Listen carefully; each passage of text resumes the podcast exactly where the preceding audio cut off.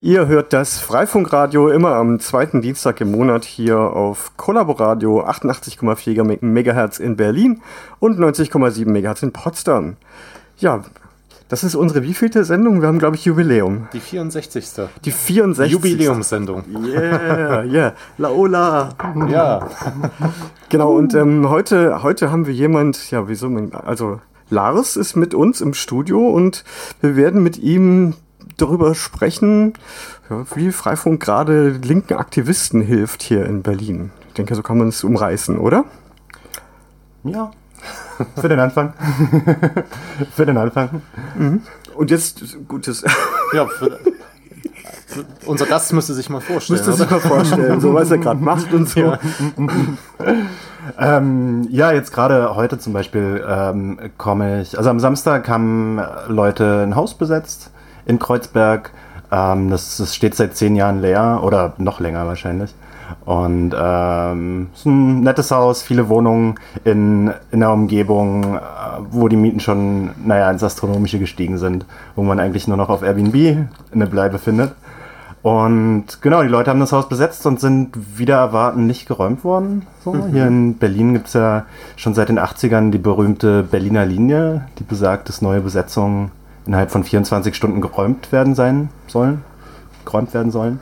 Und ähm, ja, aber dieses Haus gehört einer Immobiliengesellschaft, die wiederum dem Erzbistum Köln gehört. Und die haben offensichtlich zurückgeschreckt von der Räumung und jedenfalls sind sie jetzt erstmal da und ähm, können zusammen mit der Nachbarschaft überlegen, was zu tun ist. Und ähm, mit, mit diesem Wohnraum, mit dem Geschäftsraum unten drin.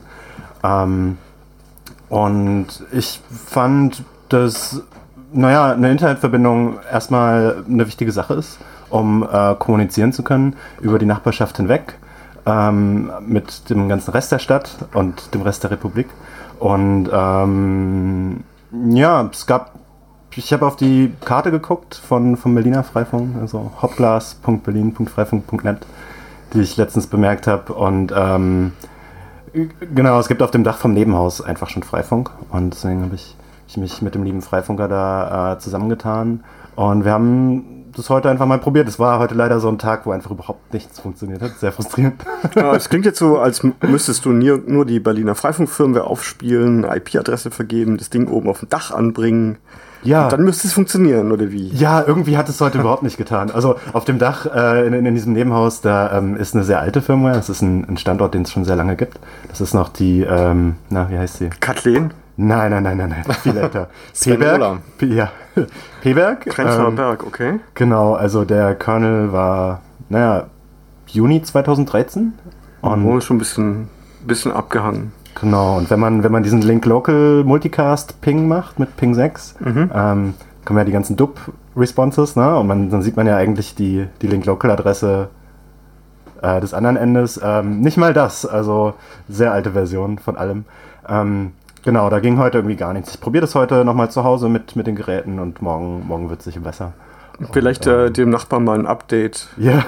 spendieren. Überhelfen. Auch das haben wir heute, äh, naja, die Zeit ist am Ende ausgelaufen. Und ich musste okay, ja und, hierher in den Wedding fahren. Genau, du musstest ja hier auch zusagen. Ja.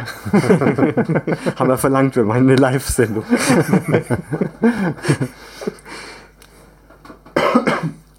Ja, du hast äh, in deiner E-Mail angedeutet, du möchtest allgemein so über Freifunk und soziale Bewegungen sprechen, oder habe ich das da falsch ja, interpretiert? Ähm, ja, genau. Also ich denke, also zuerst mal, der, wie ich überhaupt zu Freifunk gekommen bin. Ich habe mal vor Jahren einen Job gekündigt, weil ich da total ausgebrannt bin und habe mir dann sehr viele Gedanken darüber gemacht, was ich eigentlich mit, mit, mit diesen ganzen Technik-Skills so eigentlich Cooleres machen kann.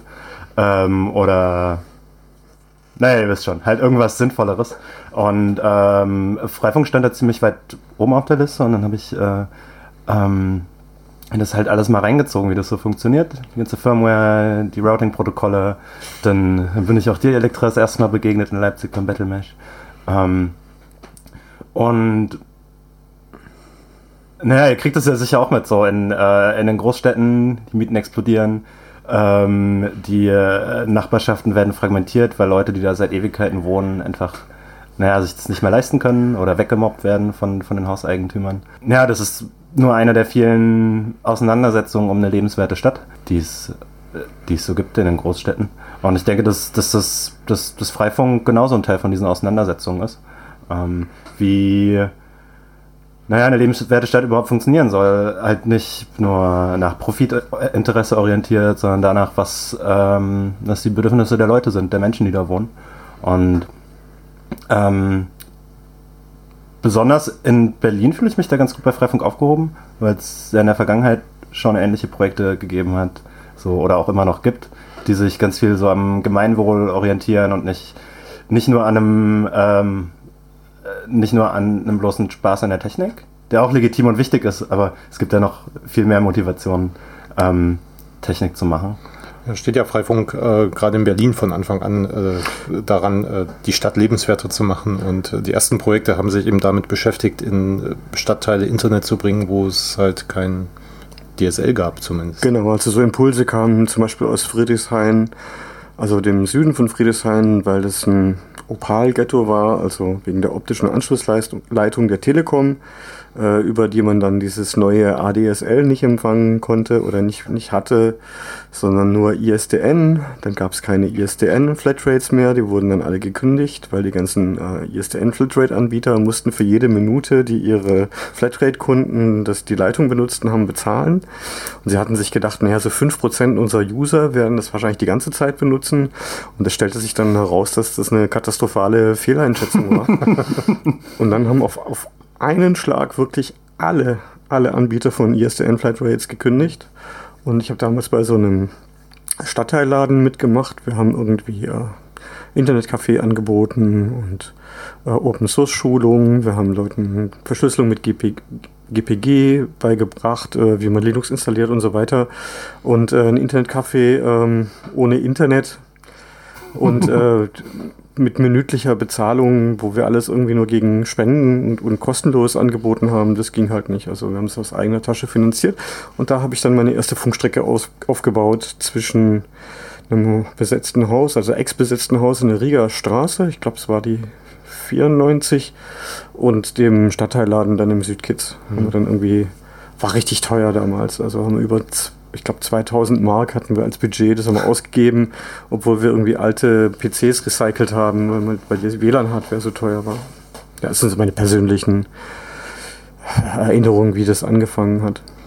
Ja, da gab es ja noch nicht die kleinen Plastikkisten, die wir heute alle be benutzen und äh, ja, das, das, für 20 Euro kaufen. Ja, das, das war damals so, dass ähm, da war Bruno, Bruno Randolph war noch in Berlin und wir haben uns darüber unterhalten, dass es doch cool wäre, vielleicht äh, USB so weit zu verlängern, dass man es oben aufs Dach äh, machen kann. Das war so die erste Überlegung, weil äh, wir brauchten damals ein Pick Pigtails, um diese an diese Lucent Orinoco äh, Notebook PCMCIe Karten, mhm. um die einstecken zu können, weil man konnte ja schlecht das Notebook da oben in eine, in eine Tüte packen. Und dann brauchte man da also dieses Pigtail, das kostete 30 Mark. diese ganzen teuren Steckverbinder, also N-Type Steckverbinder und dann Airflex oder Aircell-Kabel, wo der Meter dann 8 Mark gekostet hat oder so. und um dann die Verluste, die Dämpfung ist ja bei Mikrowelle extrem hoch, klein zu kriegen und dann halt mit selbst gebastelten äh, Helical-Antennen äh, die dann problematisch waren, weil die ja kopflastig waren und die nach vorne runterhingen am Mast und so. Also es war mechanisch dann so ein Challenge und ob sie dann auch wirklich diese äh, gewünschten Dezibelzahlen beim Gewinn gebracht haben, war mhm. auch fraglich. Aber immerhin, wir hatten dann die Funkstrecke und dann hatten wir Flat. Genau, haben uns damals äh, 768 Kilobit im Download und 128 Kilobit im, im Upload geteilt und dachten, boah, ist das krass viel Bandbreite. ja, stimmt ja auch. Ne? Also damals. Relativ gesehen, ja, genau, ja. genau. War super interessant. So, das ist ja auch so ein bisschen ungeschriebene Geschichte, ne? Genau. Und dann, dann mhm. habe ich dann halt äh, Slackware Linux war damals meine mein Linux der Wahl und äh, die Geschwindigkeit war dann halt ja, die schwankte halt so 30 Kilobyte pro Sekunde, 50, je nachdem, auch je nachdem, was das Haus, das war noch ein ganzes besetztes Haus, was da auch in der gleichen, also mit mhm. dem wir uns den Anschluss geteilt haben, wo wir, wo wir dachten, ja, das reicht ja für alle, das ist ja dicke. und dann äh, stiegen natürlich die Ansprüche. Und ich habe dann entdeckt, dass man über AirSync kann man dann das ISO-Image von dem alten Slackware auf das neue umbenennen und dann wird es nur inkrementell abgedatet, mhm. sodass ich dann nicht mehr irgendwie 600 Megabyte große ISO-Dateien runterladen musste. Und ich war einfach total begeistert, was so Open Source Tools mhm. alles können. Die Lebensqualität auf einmal, ne? Genau, ja. und ach, was ich da auch selber Zeit da verbracht habe. Ja, genau. Und dann ging es halt irgendwann drum, halt auch den Ort, wo ich wohne, dann auch wiederum zu vernetzen und ja, so fing es an. genau, und ja, und dann hatten wir die Idee mit diesen USB-Dingern. Es, gab, es gibt also USB-Extender, dann hast du einen 5 Meter USB, dann hast du einen Extender, kannst du nochmal 5 Meter. Dann so ein USB-WLAN-Teil, das kann man dann oben am Dach anbringen. Aber noch geiler wäre es natürlich, wenn man so einen kleinen Router hätte, mhm.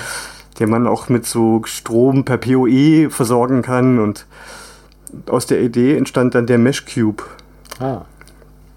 Hm. Also habe ich, hab ich, schon mal von gehört, ja. Genau, also Bruno und ich hatten da so Brainstorming gemacht und er hatte das dann jemand erzählt und das endete bei, bei jemand äh, mit Geld, der irgendwie äh, Risikoinvestment also machen mhm. wollte. Der meinte, gut, mache ich eine Firma auf und stelle solche Router her. Wie heißt die Firma heute?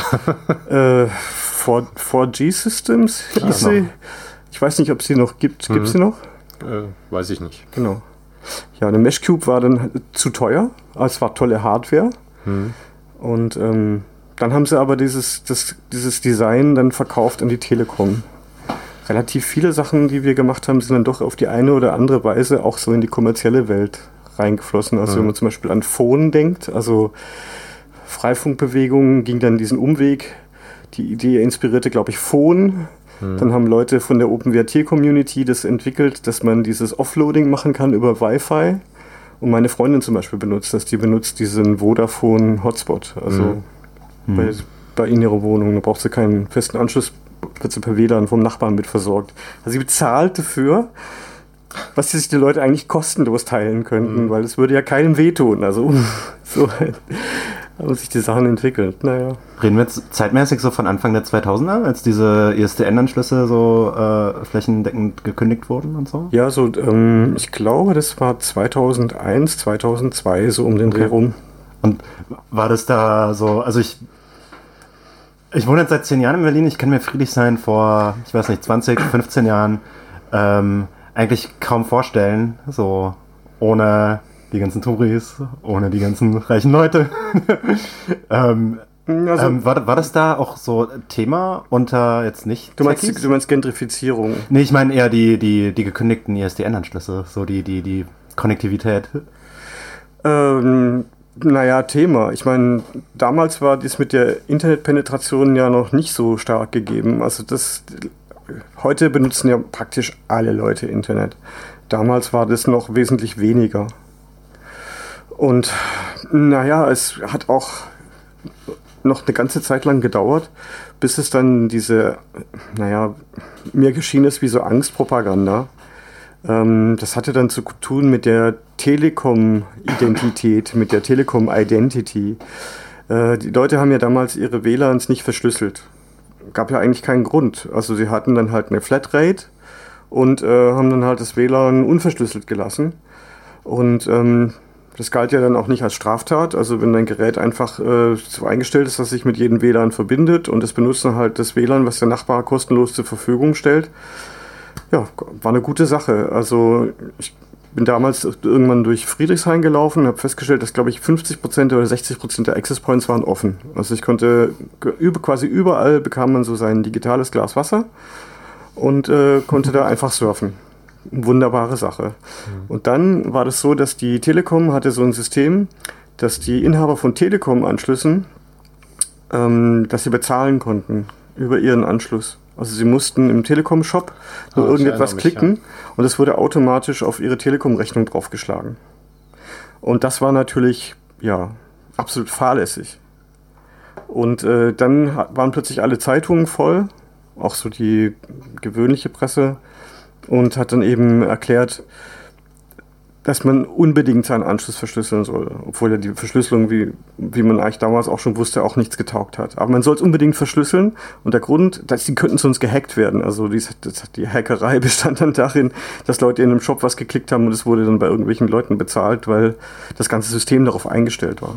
Aber jetzt bin ich ganz schön, ganz schön weit äh, weggedriftet. Das ist auch so eine Form von Individualisierung, ne? Dieses, diese, diese Angstmache vor, vor, vor offenen WLANs, ne? Teilt, teilt bloß nicht mit den anderen. Es ist gefährlich für euch. Ja, aus, aus dem es ist ein großes Business geworden. Also dieses Offloading äh, kann man monetarisieren.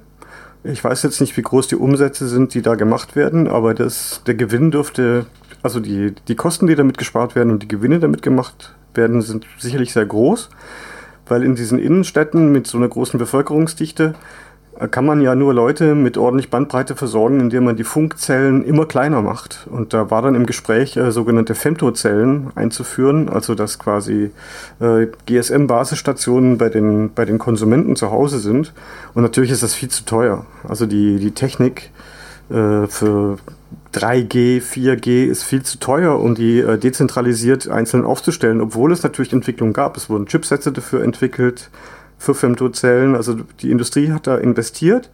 Aber es stellte sich halt heraus, viel einfacher ist es ja, wenn man quasi das WLAN ähm, überbucht. Also beziehungsweise, also wenn du einen Vodafone-Anschluss hast oder Kabel Deutschland ist, sind ja jetzt mittlerweile fusioniert oder Telekom, äh, zahlst du für einen langsameren Anschluss, als du tatsächlich bekommst, aber die Extrabandbreite wird eben bereitgestellt, damit die Leute dann über den Homespot, der über deinen WLAN-Router mitläuft, äh, den Leuten bereitgestellt wird, also Mobile Offloading.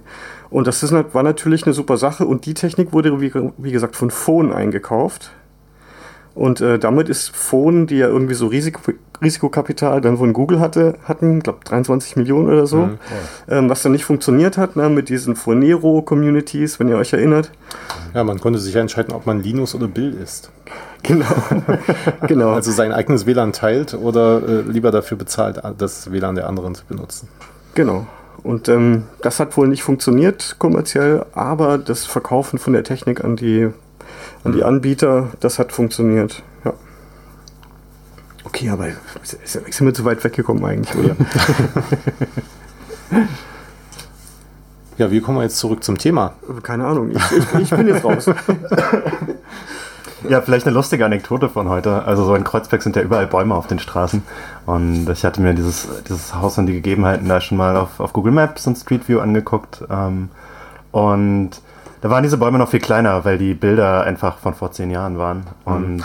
heute habe ich da blühende Baumlandschaften gesehen und die waren tatsächlich im Weg. Und wir dachten so, oh, naja, ob das was wird. Wir probieren es mal. Es hat super funktioniert. Ähm, eigentlich praktisch kaum Störungen durch, diese, durch dieses Laubwerk. Und meine Theorie ist, dass nach diesem heißen Sommer die Blätter einfach nicht so viel Wasser haben. Ja, sicher. Also im, wenn das jetzt gut funktioniert, dann kann es sein, dass das nächsten Frühjahr nur noch äh, leidlich oder stotternd funktioniert. Ja, hm. durchaus, ja. ja, also die Hoffnung ist natürlich immer noch mit diesem Haus jetzt, dass sie, ähm, also es gibt jetzt Verhandlungen diese Woche, dass man halt länger bleiben kann und dass dieses, dieses Haus halt, naja, langfristig für, für die Nachbarschaft benutzbar machen kann. Und dann kann man natürlich auch, naja, über eine, über eine richtige Installation auf dem Dach nachdenken und sich auch überlegen, wie, naja, wie kann man das noch mehr für die Nachbarn nutzbar machen, als nur, naja, also jetzt, ich bin jetzt gerade da abgehauen, als gerade eine, äh, eine, eine, Nachbarschaftsversammlung sozusagen da lief, ähm, wo es auch darum gehen sollte, was passiert mit diesem, naja, ehemaligen Gewerberaum, der da seit, seit über zehn Jahren brach liegt im Erdgeschoss. Und naja, da ist halt alles Mögliche denkbar. dass zum Beispiel auch so ein Nachbarschaftsladen, wie du jetzt erzählt hast, ähm, denkbar und naja, man kann alles Mögliche machen. Was gibt es umsonst Läden, äh, Makerspace, irgendwie. Ja. ja, soziale Begegnungszentrum, was auch immer, wie man das auch immer nennen mag und aufziehen mag. Ich meine, Modelle gibt es ja zuhauf. Ja, ich würde vielleicht mal so einen Satz in den Raum werfen, den ich letztens auf einer Konferenz gehört habe und euch mal fragen, was euch dazu einfällt? Bitte. ich, äh, ich war in, ähm, in Toronto auf einer kleinen Konferenz von so, ähm, naja, nordamerikanischen Mesh-Netzwerken. Das hieß äh, State of Our Networks. Mhm. Das war von, von Toronto Meshnet gemacht. Da waren auch Leute von, von NYC Mesh, die, ich glaube, mit denen habt ihr letztens auch mal eine Sendung gemacht. Ne? Ja, mit Brian und ähm, Ja. Genau, die ähm, Leute von Toronto Mesh haben wir auch, die haben wir auch getroffen, die waren letztes Jahr auf dem Chaos Communication Congress. Ah. Ähm, da gibt es zumindest auch, oder wir kennen uns zumindest, ja. Ja, super Leute. Ähm, aber jedenfalls dieser Satz ist, ähm, der fiel so, so halb aus Spaß in, in, in einem Workshop und der lautete, ähm, The real Mesh is the friendships we made along the way. Also das echte Mesh sind die Freundschaften, die wir, die wir auf dem Weg geschlossen haben. Ähm, ja, also es klingt ein bisschen pathetisch. Aber ich kann das bestätigen. Ich bin ja so ein bisschen auf dem, auf dem Globus rumgekommen. Und äh, die Leute, die in Südafrika, in Südamerika, in, die ich getroffen habe, die, die sind, äh, wie sagt, auf Englisch würde ich jetzt sagen, socially like-minded people. Also Leute, die äh, ja, sozial eine ähnliche äh, Grundstimmung zur Gesellschaft haben. Eigentlich, eigentlich Leute, die was für ihre, die so einfach sozial engagiert sind für ihre Communities und technikaffin. Das braucht man halt irgendwie. Aber ich glaube, das trifft auch ganz genauso im Kleinen zu, dass, ähm, dass man seine Nachbarn einfach auch kennenlernt. Also was man halt mit Nachbarn dann Zeit verbringt, auf Dächer klettert, äh, irgendwas plant und überhaupt seine Nachbarschaft mal kennenlernt. In vielen Häusern ist es ja so, dass man sich ja quasi nicht begegnet, weil jeder früh das Haus zu einer anderen Zeit verlässt und abends anders wiederkommt. Und Deswegen auch das Wort von äh, Layer 8, also mhm. Schicht 8. es gibt ja im, in der Netzwerktechnik dieses OSI Layer, OSI Layer Modell, also dieses Schichtenmodell. Und äh, eigentlich ist die siebte, die siebte Schicht ist dann der Anwender, der dann vom, vom Rechner sitzt und die Software, die er benutzt und quasi 8 die soziale Schicht. Also finde es einen ganz guten Begriff, also Layer 8 oder Schicht 8. Wobei bei Schicht 8 denkt man dann an die achte Schicht, äh, die man in der Woche fährt. Das weckt ja jetzt nicht so angenehme Assoziationen wie soziales Engagement und sich vernetzen. Ja. ja, aber ich glaube, der Satz, der ist auch früher im äh, Freifunk-Universum häufig gefallen, dass es äh, auch nicht nur um die technische Vernetzung geht, sondern auch um die soziale Vernetzung, dass man äh, mit seiner Nachbarschaft in Kontakt kommt, äh, dass man mit seiner Umgebung irgendwie interagieren muss, ohne dass das nur, nur von der Technik ausgeht, sondern dass man tatsächlich auch sozial sich näher kommt. Ja. ja. Gibt ja die unterschiedlichsten Gründe, warum Leute äh, motiviert sind, bei Freifunk mitzumachen. Also für mich am Anfang war das einfach die, das, das Ding. Man könnte so eine schöne dezentrale Infrastruktur aufbauen, die auf gegenseitiger Hilfe basiert, indem man den Routern beibringt, äh, sich Multipunkt zu Multipunkt, also jeder mit jedem zu vernetzen und dann eben Algorithmen darauf laufen lässt. Dann kann man quasi auf, auf der Basis von Plastikgeräten, die halt äh, im Radius von 500 Meter Funken in der Stadt irgendwie eine ganze Wolke, also so einen Schwarm bilden, wo jeder mit jedem vernetzt ist. Und damals, noch eine Anekdote, hatte ich die Wunschvorstellung, eines, eines Tages steige ich irgendwo auf der Welt aus dem Zug oder aus dem Flugzeug und klappe meinen Laptop auf und habe dann irgendwie Internet mit so einer Bandbreite von im Schnitt drei Kilobyte pro Sekunde, sodass ich darüber chatten, E-Mails senden und empfangen und vielleicht sogar Voice-over-IP-Calls machen kann. Und dann das hat sich ja ein bisschen anders entwickelt. ja, ich finde auch, dass dieser Satz so ein, also er klingt zu, zuerst so ein bisschen niedlich. Ne? Man möchte so denken, so, oh, ja. ähm, aber ich, der beinhaltet auch gleichzeitig so die, die, die, naja, diese Grundwerte, die mich zu Freifunk gezogen haben. So Kooperation, ähm, Solidarität, sich gegenseitig helfen. Ähm, auch ein verantwortungsvoll, verantwortungsvoller Umgang mit Technik und miteinander auch. Ähm, ja, es ähm, geht ja auch tatsächlich oft darum, dass nicht nur das reine Netz äh, im Vordergrund steht, sondern wir versuchen ja auch äh, tatsächlich hin und wieder mal Dienste zu etablieren in einem Freifunknetz, äh, seien es irgendwelche Sensoren oder Wetterstationen oder als Webcams damals aufkamen, waren es auch ganz oft Webcams oder wie zum Beispiel Faustus, der das Fernsehprogramm in, ins Netz streamt. Also solche Sachen, die dann wirklich über die reine technische Vernetzung hinausgehen. Das äh, geht leider oft ein bisschen unter, weil äh, immer der Dienst Internet im Vordergrund steht und Internet teilen, aber es besteht mhm. durchaus die Möglichkeit, auch lokal Dienste bereitzustellen und so für seine direkten Nachbarn irgendwie etwas zu schaffen, was die auch nutzen können. Ja, wobei halt, was halt immer beliebt ist, ist halt quasi die Anbindung an das große weltweite Netz. Weil Dienste, die man jetzt nur lokal anbietet, sind ja nur eine ganz kleine Untermenge, ja, mhm. also von dem weltweiten Netz. Also wenn, wenn, sobald wir etwas hätten, was tatsächlich äh, seinen Wert dadurch hat, dass es nur eine Untermenge des weltweiten Netzes ist, könnte die Sache zu fliegen anfangen. Also uns fehlt äh, die disruptive Anwendung irgendwie, die das lokal irgendwie populär macht eigentlich. Die Killer-App, um mal Business zu sprechen. ich habe doch schon disruptiv gesagt. Echt mal. Bingo. ähm, ich bin, als ich, als ich hier gerade zur, zur Raumfahrtagentur ge, gelaufen bin, ähm, kann man das sagen, wo wir sind? Ja, klar. Ja? wir klingen zwar wie ein Piratensender, aber wir sind keiner. also, wir sind in der Raumfahrtagentur im Wedding. Es ist sehr schön hier. Ähm, aber ich bin hier gerade lang gelaufen und dann habe ich diese, ich kam vom S-Bahnhof und dann habe ich auf der rechten Seite diese Neubauten gedacht und ich war so ein bisschen verwirrt, weil als ich das letzte Mal hier war, so vor drei Jahren, glaube ich, ist schon länger her. Ich wohne ja, sind ja quasi Nachbarn. Ähm, da ähm, stand da noch das Stadtbad ähm, und das war ja auch mal ein ziemlich großer und wichtiger Freifunk-Knoten. Ähm, Habt ihr das.